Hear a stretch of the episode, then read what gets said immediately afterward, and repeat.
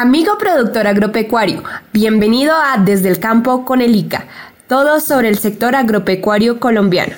Desde el campo con el ICA, acompañamos a pequeños, medianos y grandes productores agropecuarios en la transformación del campo colombiano. Instituto Colombiano Agropecuario ICA.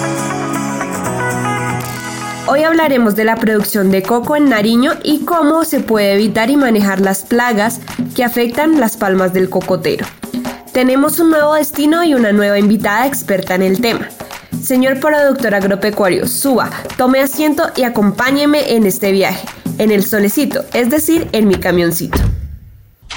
Les presento a nuestra directora técnica de Sanidad Vegetal del ICA, la ingeniera agrónoma doctora en entomología Andrea Amalia Ramos Portilla. Bienvenida, qué gusto tenerla en el solecito. ¿Hacia qué municipio de Nariño nos dirigimos el día de hoy? Hoy iremos al municipio de Tumaco. Laura, recuerda que Nariño es el principal productor de coco para consumo nacional. Tiene toda la razón, ingeniera. ¿Qué trae en su equipaje? Cada vez que viajamos a los lugares de producción de coco, siempre llevamos material impreso, como hojas divulgativas, cartillas con recomendaciones técnicas de manejo fitosanitario para entregar a los productores. ¿Qué tipo de problemática afecta a las producciones de coco en Nariño? Al coco lo afectan diferentes diferentes plagas. Quizá las más graves son anillo rojo, que es un problema causado por un nemátodo que se llama Bursaphelicus cocophilus. Este es un organismo muy diminuto que tapa los conductos de la savia de la planta y por esa razón la planta puede morir.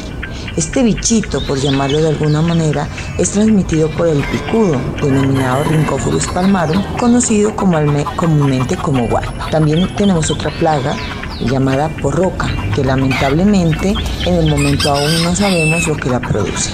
¿Cómo se reconocen estas plagas y cómo afectan a las plantaciones de coco?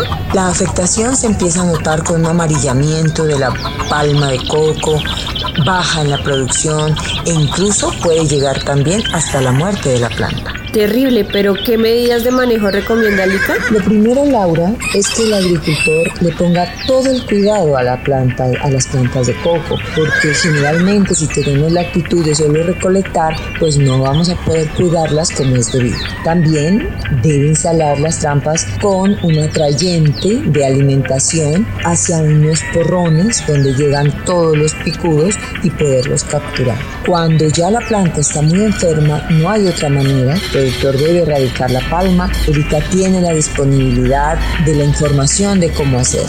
¿A dónde se pueden acercar los productores agrícolas que deseen mayor información sobre este tema? Se pueden acercar al ICA, a la alcaldía de cada municipio, a A la ADR o a otras autoridades o entidades del sector. Doctora, ya llegamos al primer lugar de producción. Hay bastante gente esperándola para el taller. Muchas gracias por venir y subirse en el solecito. Gracias a ti, Laura, por traerme y te invito a que me acompañes en esta jornada, en la que reforzaremos conocimientos para la recuperación de los cultivos de coco y de la economía de las familias productoras. Claro que sí, ingeniera. Amables oyentes, fue un gusto tenerlos en este episodio de Desde el Campo con el ICA que se hayan subido en el camioncito y nos hayan acompañado. Mi nombre es Laura García y les deseo un excelente día y los espero en un próximo episodio. Colombia, potencia de la vida.